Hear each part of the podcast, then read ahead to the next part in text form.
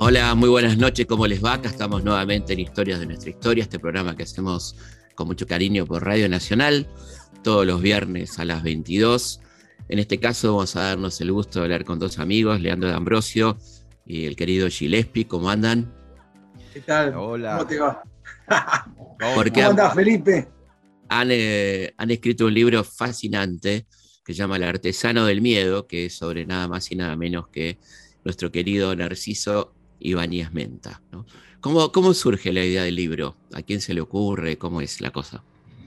Eh, a ver, Eh, yo me voy, a, me voy a tomar el primer pie porque yo, yo, fui, a- yo fui a buscarlo a Marcelo. O sea, todo esto comenzó con una búsqueda. Claro, O sea, el fanatismo de los dos por Narciso estaba, estaba latente. No nos conocíamos en persona. Este, y justo Marcelo apadrinaba una página de buscar material de, de Ibáñez Menta. Esto debe ser año do- fines del 2002. Este, y como había un email de él, me atreví a escribirle. Digo, mira, Claro. tengo unos videos que compré por la calle Lavalle, más recortes, y bueno, lo fui a ver una, un- una tarde a la salida de la radio, y ahí comenzó todo, una charla de café entre dos fanáticos. Ajá. Y ahí está, y ahí empezó la cosa que recién se concreta ahora el libro, ¿no? Después de muchos años. Sí, sí, fueron siete años hasta que Corregidor se interesó finalmente en la obra, pero tuvimos nuestras desavenencias con otra editorial. Este, Claro. Mucho tiempo esto no pasó de ser una charla de café entre conseguí este material, conseguí esto otro. Y esto del libro surgió como al año, año y medio después. O sea, eh, en principio no, no era, no- a ver, no, no era la idea. Claro. Y vos, Marcelo, ¿cómo te surge la- el fanatismo por nuestro querido Narcisín? Eh, bueno, en realidad es, eh, son esas eh, imágenes y esas sensaciones que uno, que quedan den- dentro de las personas, en el caso mío, eh, las imágenes truculentas de, de algunas de las, de las telenovelas de terror que hacía Narciso, que mis viejos miraban. ¿eh? Eh, no- mm, eran generalmente emisiones nocturnas en la televisión. Claro. Y que en aquel momento creo que era, eran muy populares. Narciso Ibáñez Menta había conseguido atrapar la, la atención de los televidentes. Eh, y, y yo de muy chico recuerdo esas sensaciones, básicamente del hombre que volvió de la muerte. claro, yo también. Yo también. Elmer Van Hess. Elmer Van Hess. A esta máscara en su televisor, usted sentirá terror. Porque una extraña creación se está gestando en un oscuro laboratorio. Llega a la pantalla de Canal 9, el hombre que volvió de la muerte. El hombre que volvió de la muerte, otra creación de Narciso Ibáñez Menta. Un científico sin límites desafía las leyes de la naturaleza y trae al mundo a un ser del más allá. El hombre que volvió de la muerte. Una experiencia médica aterradora. El hombre que volvió de la muerte. Una historia con el sello del gran Narciso Ibáñez Menta. Y vos sabés que ahí fueron pasando los años, yo me, me fui vinculando con, con amigos donde era un tema de conversación, a veces bromea- bromeábamos imitando la voz de Narciso. Total. Claro. Y, y en un momento determinado eh, se transformó en una especie de, de- de fanatismo, de, de cosa de coleccionista, si se quiere, pero me di cuenta que, que el material era poco, el que había Claro. de él, y además estaba muy eh, desperdigado. eh, Claro. No, no, qué sé yo, hasta la salida del libro nuestro con Leandro, no, no podías encontrar mucha información de Narciso, tenías que andar buscándola por ahí. Claro. eh, eh, y, y bueno, eso llegó al, al punto de, de- de empezar a buscar por internet gente que tuviera material, porque además la cuestión audiovisual, los programas de televisión, eh, muchos fueron, eh, se quemaron en distintos claro. incendios que hubo en los canales. Bueno, y- Inundaciones, inundaciones también, porque Canal Sí. 9 tenía lo- los depósitos napas que se inundaban, se perdió Tremendo. mucho por inundación. claro. Tremendo. Y, ahí aparece un día Leandro en mi vida, que es un entrañable amigo además, y, un personaje que, bueno, acá lo tenés en el Zoom, ¿no? Eh, con unas características muy particulares que, hicieron que, pudiéramos funcionar como dupla eh, artística, si se quiere, eh, para ponernos a escribir. Se fue dando muy naturalmente a lo largo de los años. Eh, los dos andábamos por Buenos Aires rastreando material de Narciso con fines de coleccionistas. En realidad, conseguí tal cosa, conseguí tal otra. Y contactando a algún que otro actor que apareció por ahí, de repente, un día fui a la Asociación de Actores y dije, a ver, em, Juan Carlos Galván, y se lo pasé a Marcelo y Marcelo lo llamó y se entrevistó. Me dice, me junté con, una tarde me dijo, me junté con Galván, estoy enloquecido. Qué grande. No, no puede ser. Y, después una, una, tarde con Diana Álvarez, la famosa directora de televisión. Después se hizo una cadena de actores a buscar actores por las gente que ya este, hay, actores como Héctor Yuchek que vivía en la casa del teatro, pero todos los actores estos que, nos, que hablamos o directores eh, eh, eran tan lindos recuerdos con Narciso, este, que lo, eh, era, era, hermoso los recuerdos que los tipos que tenían. Y, Narciso no era una persona fácil para trabajar porque era perfeccionista en todo. Sí, pero el mejor recuerdo tenían. ¿Y vos cómo nace la, la pasión por Narciso? Mira, lo mío arranca con el pulpo negro, o sea, es por generaciones. Este, Yo estaba en edad de primario y el pulpo negro en 1985 en Canal 9 y era la charla en los recreos del colegio, este, pidiendo permiso a nuestro viejo para que nos dejen ver el pulpo negro. Buenas noches, señores. Sean bienvenidos a mi casa. Gracias a todos por haber aceptado mi invitación. por favor, guarden esos juguetes. A veces traen complicaciones. Fiat Lux. Y fue lo único de terror que hizo en color Narciso, porque claro. este, habían llegado, yo antes, anteriormente, en 1983, ATC había dado historias para no dormir que había hecho en los 70 con su hijo, con Chicho Serrador, y había visto un, capítulo que yo pensé muchos años que era el muñeco maldito y que se llamaba Freddy. Era un ventríloco que tenía, tenía un muñeco que, cometía ciertos crímenes. Y era muy inquietante. Eso fue lo primero que vi de Narciso. Después el pulpo negro. Y después, claro, como yo me seguí vinculando con todo el cine de terror y me veía que Narciso era el único exponente en Argentina de eso, este, empecé a ir a los, archivos, a buscar recortes y conseguir algún que otro video de los programas que en España se habían conservado. se ve que tuvieron un poquito más de previsión en eso. Y, bueno, cada vez que había algún comentario de algo de prensa de Narciso, pero era una cosa de, coleccionismo, no, no, no, había un ánimo de compartirlo con nadie. Digo, digo, habrá gente que le gusta Narciso, pero claro. no me había relacionado con otras personas. Y bueno, apareció esto de, de la página de buscar material y lo fui a ver a Marcelo y, bueno, y ahí nació como esto, pero ya te digo, eran unas charlas informales, pero de, fans totales. Yo, creo que empezamos a juntarnos una vez a la semana en, un, en, un, barcito que había ahí en la esquina, en la calle Mansilla, en la esquina de la Radio Mitre, venía Leandro sistemáticamente a buscarme. Después yo terminaba de laburar con Castelo eh, en Mitre y nos juntábamos el cafecito de la semana y siempre había novedades. Eh, de cosas que iban apareciendo de un lado y de otro.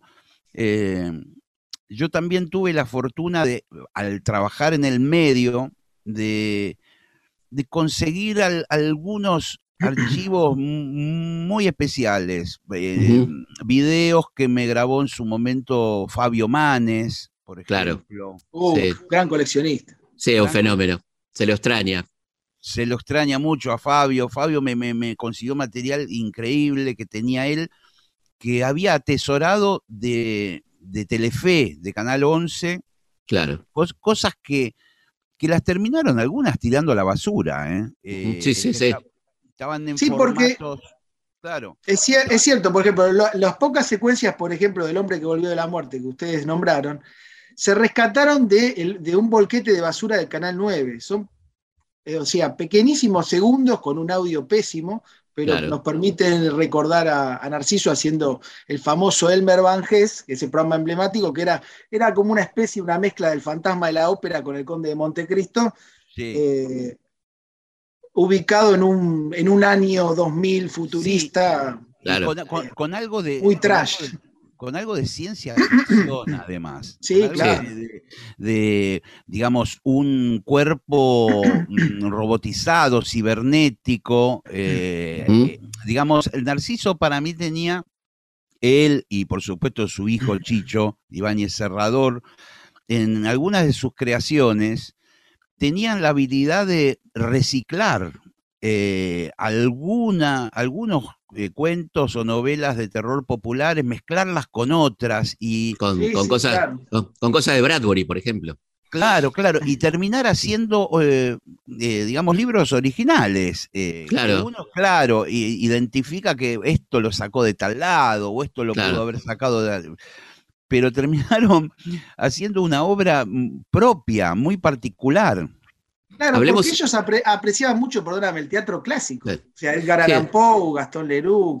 De ahí, de, ahí, venía, ¿no? De ahí venía Narciso. Y vos nombraste a Bradbury. Narciso fue uno de los primeros que adaptó a Bradbury en TV en el 62, en un programa que se llamaba Mañana puede ser verdad. Eh, tomó una, uno de los cuentos de Crónicas Marcianas, la tercera expedición, y lo mm. incluso se adaptó. Pero bueno, ese como otros programas están, están perdidos.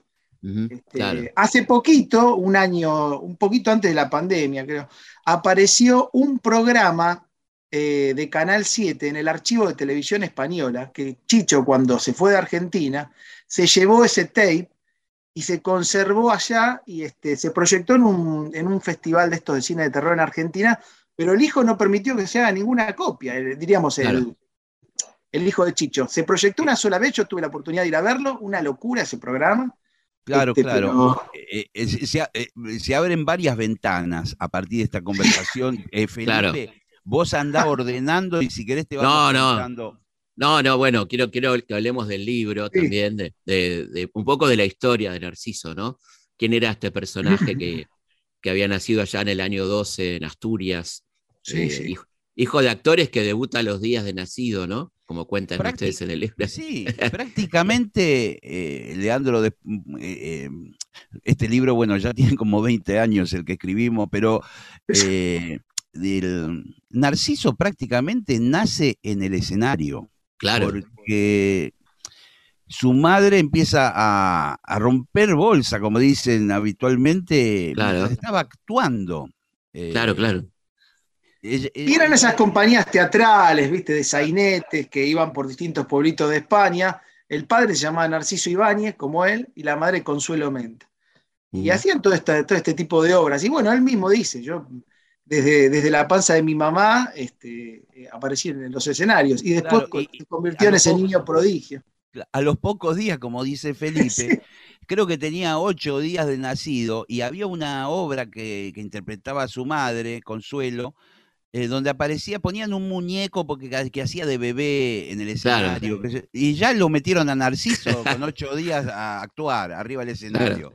Claro. Y después fue el, después fue un niño prodigio, bien como decía Leandro, el famoso Narcisín, ¿no?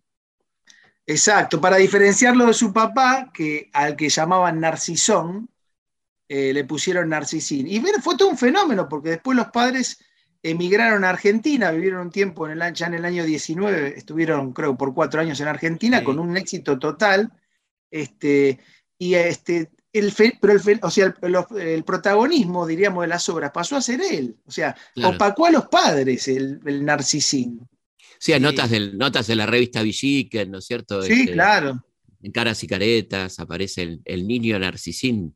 Pero vos fíjate que ese personaje él después lo terminó odiando cuando ya adolescente ya dijo, bueno, tengo que matar a este niño y bueno, la forma de hacerlo es con máscaras, con maquillajes, y ahí es como que él se vuelca a la parte terrorífica de él, pero siempre digo, dijo dentro de lo teatral, por eso hizo el fantasma de la ópera en teatro o, el jorobado de Notre Dame. Pero la, forma de matar a ese niño, que, todo el mundo se olvide de ese niño, era con máscaras. claro, y él, él quería, él, era un amante del teatro clásico, quería ser Ricardo III, ¿no? Por ejemplo. Claro, claro, sí, claro. hay una famosa historia de una traición ahí. Contémosla, contémosla, porque si no. Contémosla, es el momento. Es claro, si no. No, él en el año 63 iba a ser en el Teatro San Martín esa obra. Eh, y aparentemente, bueno, otro actor, el, padre de, Pepito Cibrián, le roba la obra, ya tenía, o sea, él eh, le roba el puesto.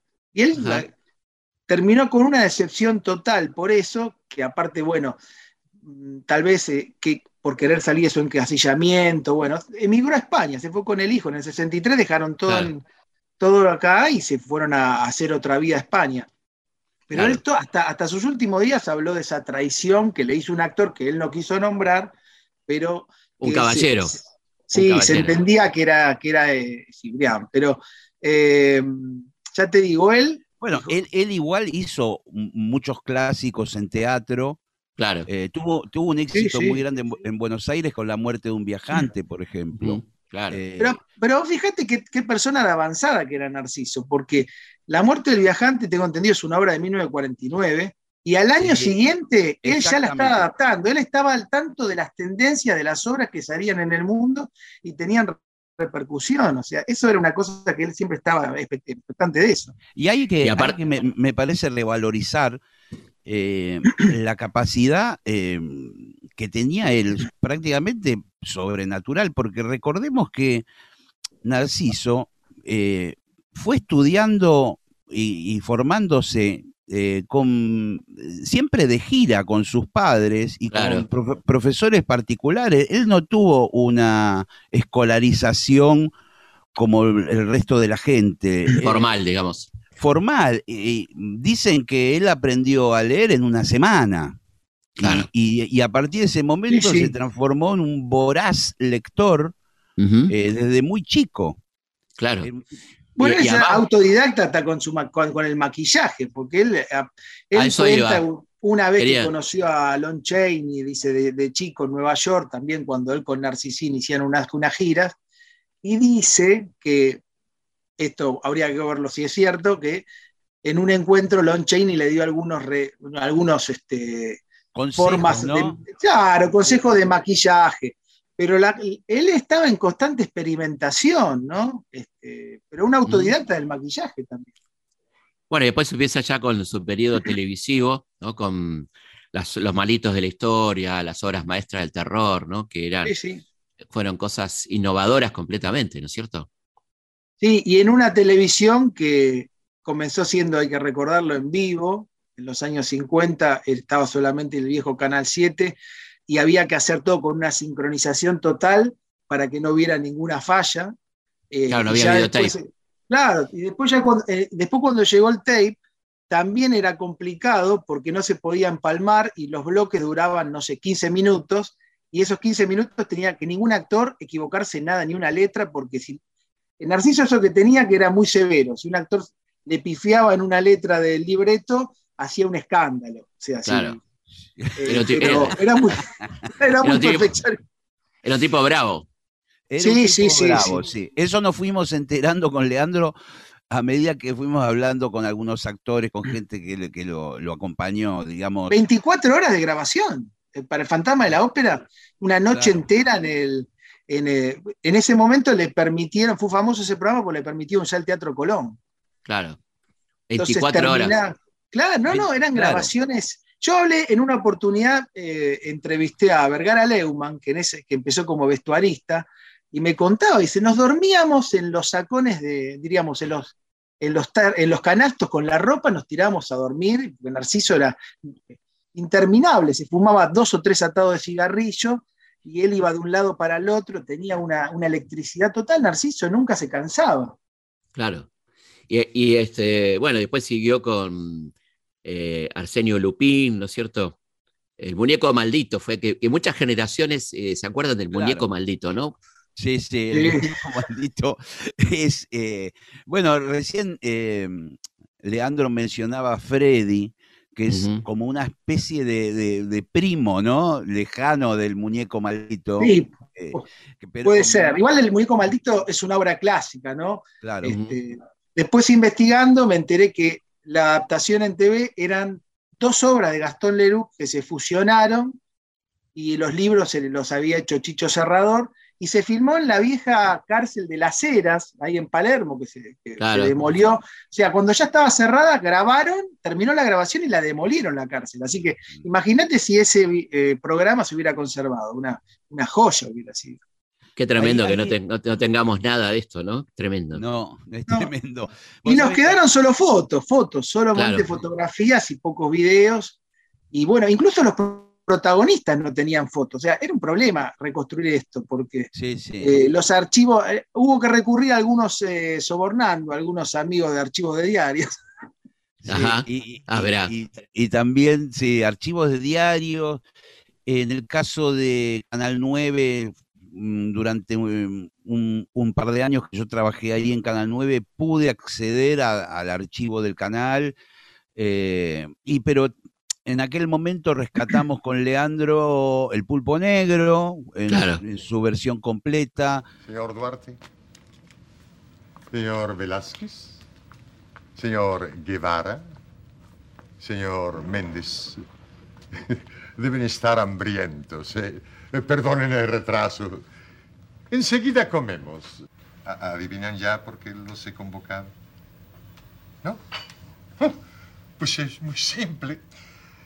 Necesito que ustedes asesinen a cuatro personas con las cuales no tengan ninguna vinculación. De este modo podré comprobar si no existiendo el móvil, el crimen queda impune.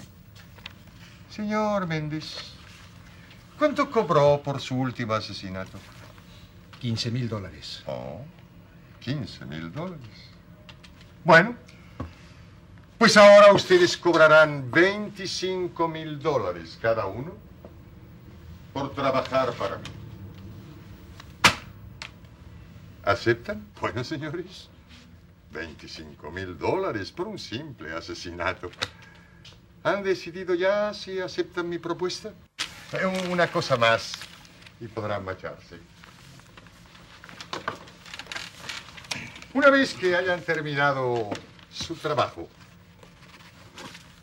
deberán colocar uno de estos pequeños juguetes sobre el cuerpo de sus respectivas víctimas. Es muy importante que no olviden este detalle. ¿eh? ¿Y podemos saber para qué? Desde luego. Toda serie de crímenes ha de ser bautizada. Los que ustedes van a cometer pasarán a la historia con el nombre de... El pulpo negro.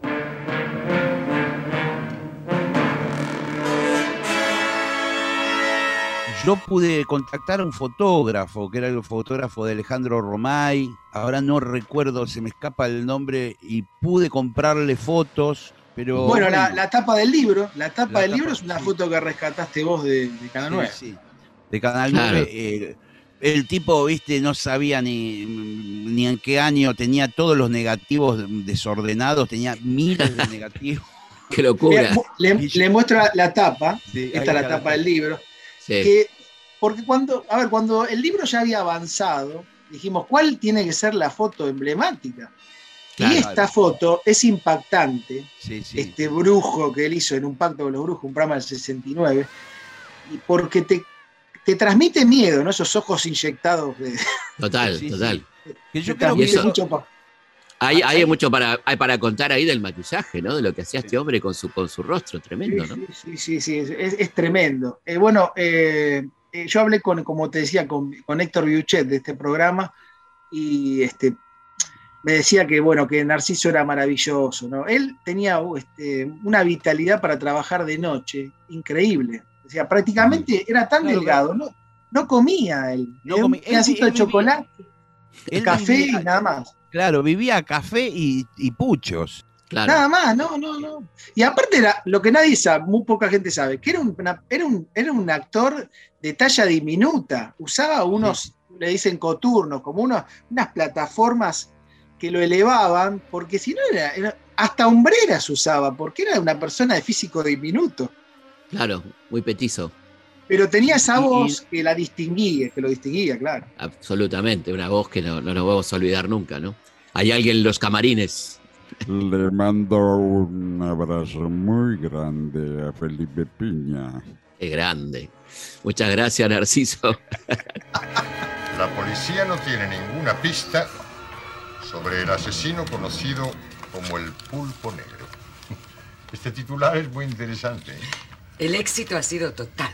Pronto las informaciones sobre el pulpo negro aparecerán en primera página y con caracteres tipográficos mucho más grandes que esos. Todos los días repaso nuestra obra y siempre la veo perfecta. A excepción de un solo detalle. ¿Cuál? Yo soy el autor, el director y el protagonista de la mejor obra de toda la historia del teatro. El pulpo negro. Vamos a una pausa y seguimos aquí en Historias de nuestra historia. Historias de nuestra historia, con Felipe Piña, por Nacional. Los hechos, los lugares, los personajes son muchos. La forma de contarlos, una sola. Historias de nuestra historia, con Felipe Piña, por Nacional, la radio pública.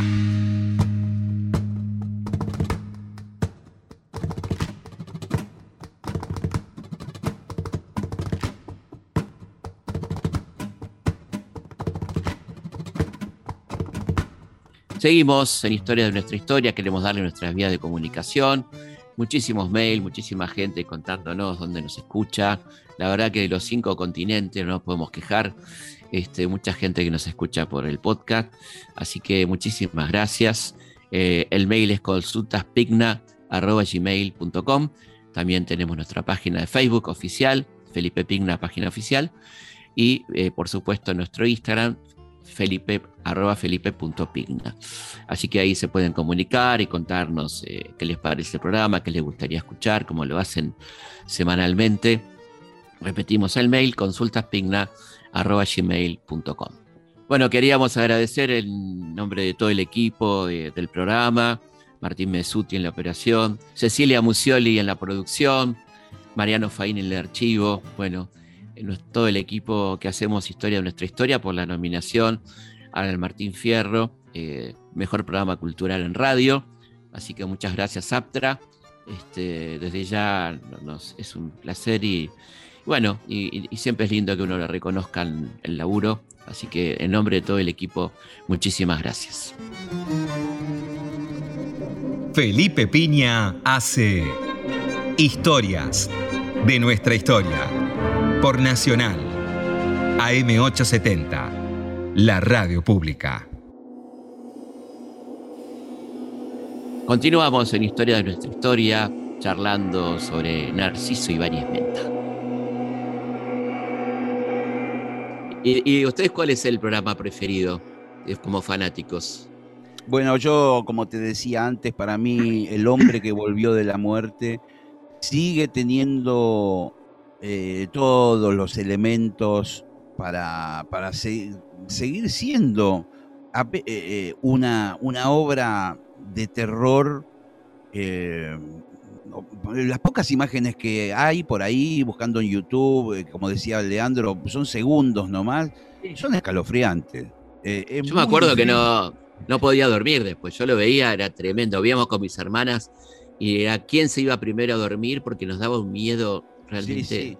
Vo- Esa música de, de Mito García, que, que fue músico de, de- de muchas de sus eh, creaciones, eh, con muchos sonidos de, de- lo que en ese momento eran los primeros sintetizadores. y Claro. también mucho órgano, órgano de, Ujú. de- de- de- Sí, de iglesia. iglesia. No, eso Claro. le daba una combinación.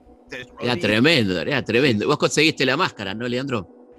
Mirá, tengo una anécdota muy particular con esto de la máscara, porque yo estuve a punto de traerme la máscara original de la casa de Narciso. Estaba con la esposa de Narciso, o sea, el, el año que salió el libro, yo me contacté vía Beatriz Díaz Quiroga, la actriz del Fantasma de la Ópera, con Lidia Rojas, la tercera y última esposa de Narciso, con la que vivió los últimos 50 años de su vida. Y Ajá. estuve en la casa y me sacó un montón de fotos. Me dijo, bueno, seleccionate las que vos quieras, 10, 15 fotos. Y tenía la máscara en la repisa. Claro. Me saco unas fotos y me dice, te la podés llevar. Y entonces tuvo un momento de, ¿en serio? Eh, y sí, sí, podés llevártela. Y yo había viajado a España, pero vía una empresa este, italiana aérea. Cuando le dije que tenía que hacer una combinación, me dijo, no, no, porque se puede romper la máscara, mejor no. No, no, no.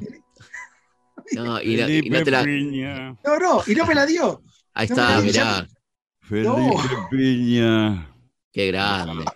Le, con- le contamos a la audiencia que estamos viendo acá la máscara, ¿no? Tiene va. Gillespie. En realidad es una réplica, ¿eh? Es una Eh, réplica, una réplica. No es, no es la original, pero está hecha No, está muy- exactamente igual, de- con cartapesta, y, pero es una réplica.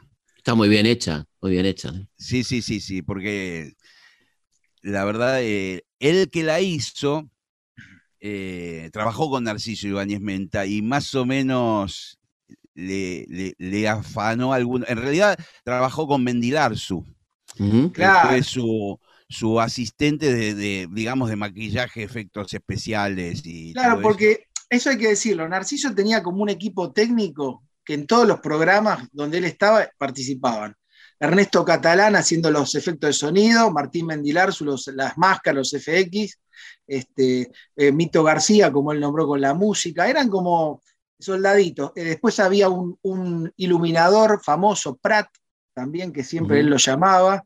Este, así que era como, esta gente no puede faltar nunca. Y asistentes, generalmente Diana Álvarez, que mano derecha de él.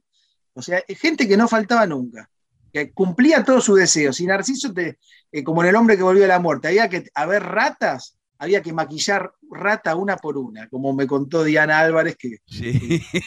Claro. o conseguir, o conseguir sesos, ir a La Plata a buscarlos en tren, sesos de animales recién muertos. Una cosa. Sí, sí, Bueno, sí, claro. bueno, Las imágenes eran tremendas, ¿eh? eran tremendas y hay, y hay anécdotas quizás nos vamos a meter en un terreno muy Escabrosas. muy escabroso, Ya estamos fuera, estamos fuera del horario proteccional menor, no hay problema.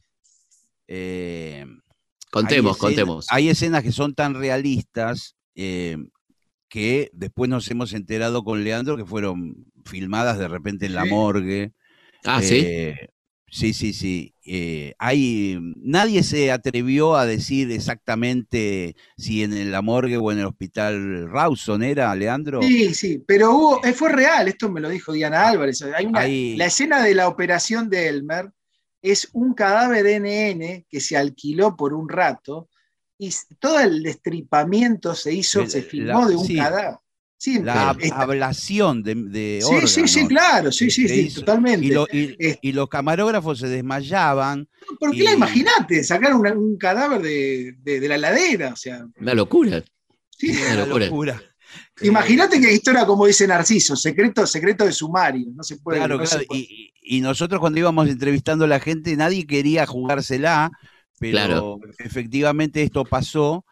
Eh, estamos hablando de, de cuerpos que nadie reclamaba y que Claro. nadie Se usaban para- quiénes- Se usaban para estudiar, digamos, ¿no? Exactamente, se usaban para Claro. estudiar, para estudiantes de medicina o lo que fuera. Ujú, Claro. Y ahí entonces se filmaba, se filmó cadáveres reales, entonces. Sí, sí, Sí, sí, sí, totalmente. Es- Este, ese programa tiene un montón de, de- de anécdotas, curiosidades.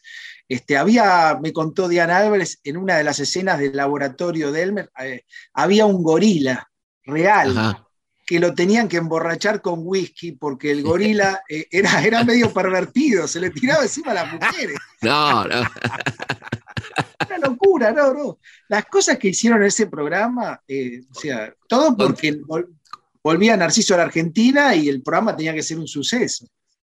Contemos anécdotas que es lo que más le gusta a la gente, por supuesto. Bueno, hay, por ejemplo, una, de- recién comentábamos de la severidad, de la, la exigencia que era trabajar con Narciso, a veces fuera de horario, a veces se extendían las grabaciones y, y- y lo, y, digamos, los técnicos querían una retribución económica por eso. Una alegría, como dicen en el gremio. Claro, y en una oportunidad hay una de las escenas que, que Narciso está crucificado como una especie de, de Cristo, de Jesús, Sí. Dentro, dentro del estudio enorme, creo que de Canal 9 en aquel momento, eh, y hubo como una especie de venganza de todo el equipo técnico, porque pararon una hora para almorzar, Y lo dejaron crucificado. Lo dejaron crucificado. No, no, no. A Narciso que, que decía, ¿a dónde van? Por favor. ahora vos sabés que Narciso era tan caballero que cuando lo bajaron después de, un- de una hora desnudo en la cruz personi- personificando a Cristo, no dijo nada, nada más pues una cara de desprecio total, pero nunca despotricaba ni hablaba mal de nadie así, o sea, tenía, tenía como un código, pero él sabía que por todo el, diríamos, la perfección y el sacrificio que, que haci- que hacía que tuvieran sus técnicos, en algún momento se iban a tomar una venganza con él. Claro. ¿Y cómo era, cómo era el vínculo con Chicho? Que no, no fue fácil, parece, ¿no? No, y vos sabés que eh, él hizo todo por su hijo, porque lo insertó en el medio televisivo, eh, en el año 57 lo vinculó eh, para que se, él se empiece a relacionar con la televisión y él empezó a hacer este, guiones y dirección en programas junto con Pancho Guerrero, que lo ayudó mucho. Un grande de la televisión, Pacho. Sí, Guerrero. sin duda. Claro. Este, y después, cuando emigraron en el 63 a España, la televisión española estaba en pañales y como venían con todo el conocimiento técnico, la televisión argentina estaba más avanzada, avanzada entonces, desarrolló ya una carrera, Chicho, tremenda. El padre, desgraciadamente en España, Narciso en ese momento pasa como a un segundo plano, Claro, participando en los- Claro, quizás los, los grandes años de Narciso fueron aquí en Argentina sí, y cuando va a España tuvo que competir con otros actores que ya había y con, digamos, una televisión que funcionaba quizás ya por otro lado. Pero lo cierto, como dice Leandro, es que Chicho fue un socio de, de Narciso en muchísimas de las creaciones que, que vimos. Él eh, reescribía y los guiones, trabajaba mucho detrás de cámara, eh, en dirección de, de- de- de- de- de actores, en llevar el guion adelante, con un seudónimo que aparece siempre, que es Luis Peñafiel. sí, sí, Ajá, claro, claro, era, Chicho, siempre. Y Ajá. uno decía, ¿quién es? Nosotros decíamos con Leandro, ¿quién es Luis Peña- Peñafiel? Que está Claro. en todos lados. Claro. Eh, era Chicho, y como dice Leandro, después Chicho aprendió eh, un tipo ta- talentosísimo también, increíble. Yo tuve algún intercambio de mails con Chicho, Ajá. que, que, mm, si bien no quiso participar en el libro, mm, nos dio vía libre para hacer lo que, lo que quisiéramos. Claro. Eh, Yo quería entrevistarlo a él. Él estaba ya un un poco grande de edad. Eh, recordemos que eh, Chicho falleció hace algunos años, pero Sí. venía como con una enfermedad degenerativa y no quería ni aparecer.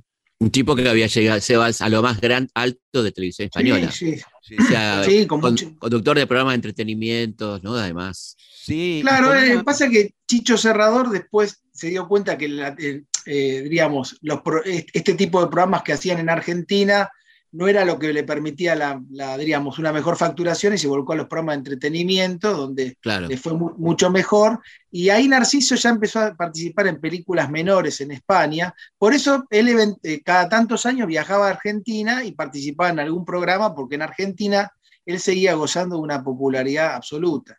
Claro, claro. Y el, mejor momento quizás fue ese regreso a España, ¿no?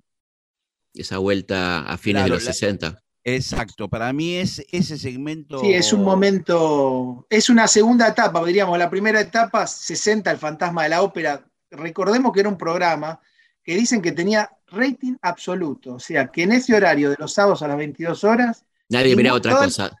nadie estaba Claro. viendo otra cosa, se interrumpían casamientos para ver el final del fantasma de la ópera, o sea, Claro. eh, y después, como, como vos decís, esta segunda etapa, el regreso eh, a la Argentina en el 69, con el, con el hombre que volvió a la muerte, un pacto con los brujos, Sátiro, que es otro programa también muy... Sí, Ah. ese Drácula. lo a ver también. Drácula Drá- en canal. Drácula. En, en canal Drácula 9. era, era tremendo, era truculento, era imposible, ¿no? Lleno de sangre Sí. y de cosas.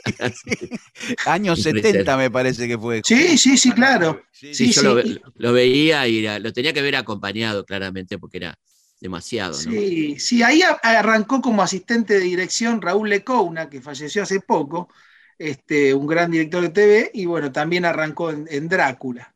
Y después eh, de Canal 9 hay un paso por el Canal 11 con unos unitarios que, Claro. que tam- que también eh, eran fantásticos, porque bueno, eran capítulos que terminaban, empezaban y terminaban en el mismo día, eh, donde él recicla algunas... eh, era, algunas- claro, sí, era como el, el programa Reciclar Historias para no dormir, el programa de Ahí estaba, ahí se hizo el asfalto, ¿no? La famosa del asfalto, esa que, se- que se hundía. El asfalto, claro, el asfalto es un programa de, de español, de historias para no dormir, eh, que fue muy pre- logró muchos premios en, eh, internacionales de la TV. Eh, y hace poquito el, el hijo de Chicho volvió a hacer unas adaptaciones donde vuelven a, a hacer el asfalto. Pero bueno, Narciso es Claro. Narciso, Claro. Claro. Bueno, es eso hay, eso hay que decirlo también. Eh, Chicho termina, eh, su hijo termina conformando, fundando una productora que es Prointel, eh, muy importante, de- donde, como bien decimos, eh, produjo un montón de programas eh, mainstream de, de entretenimiento.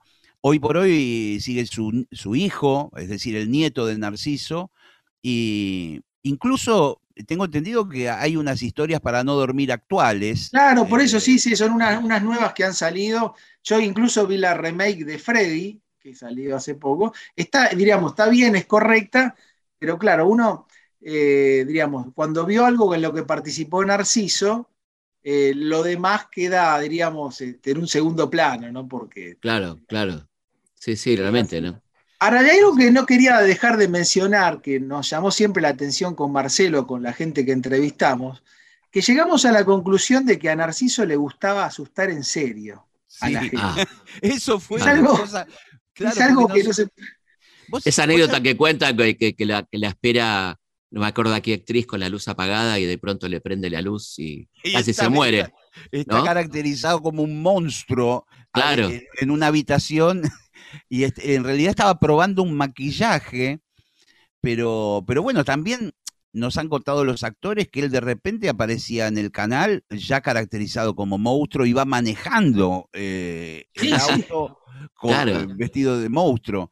No, que es que hay más de una anécdota parecida. O sea, la, pri- la primera vez que Beatriz Díaz Quiroga vio el maquillaje del fantasma de la ópera, la hizo pasar al camarín y se prendió la luz y, y él dijo, ah, bueno, quería conocer tu impacto para que vos puedas interpretar este, la, la- la actuación de forma correcta, ya que después, como hablábamos, eran tapes que no se podían, no podía haber fallas.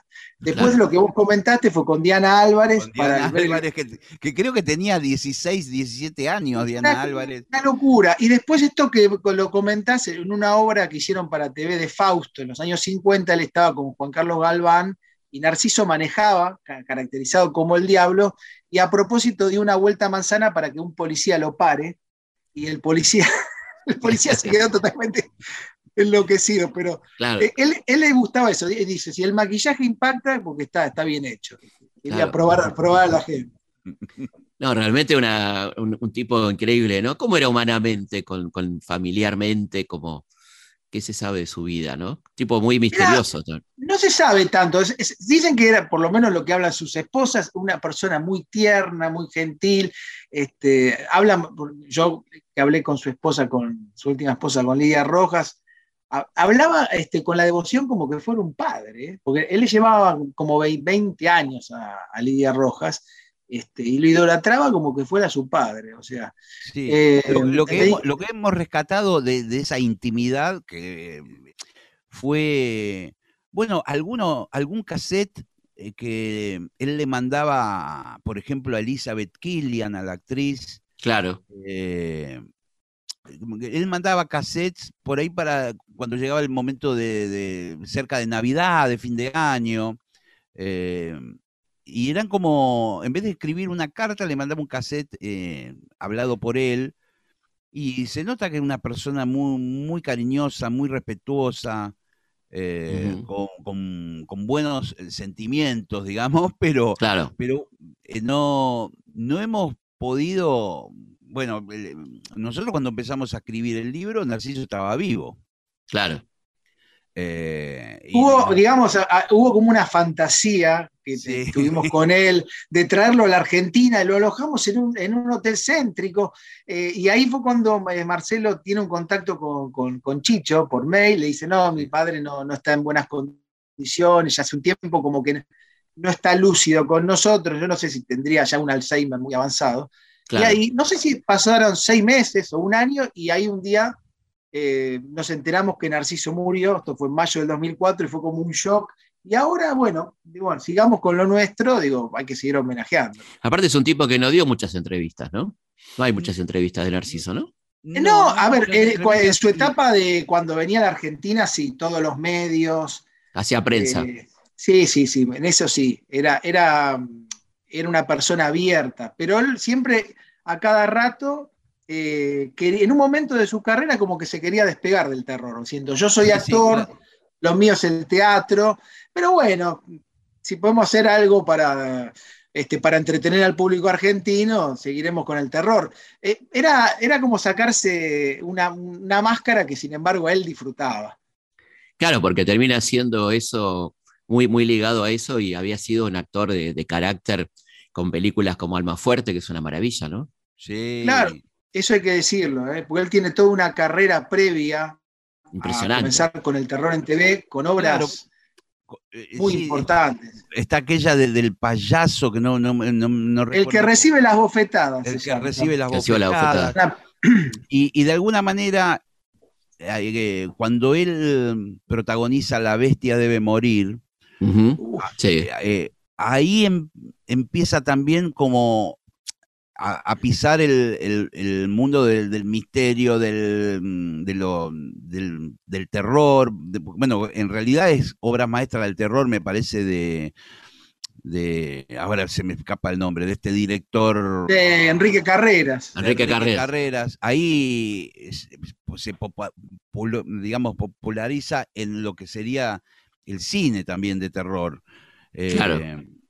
Pero como Eh, vos decís, había hecho como 15 películas anteriores que nada tenían que ver con eso.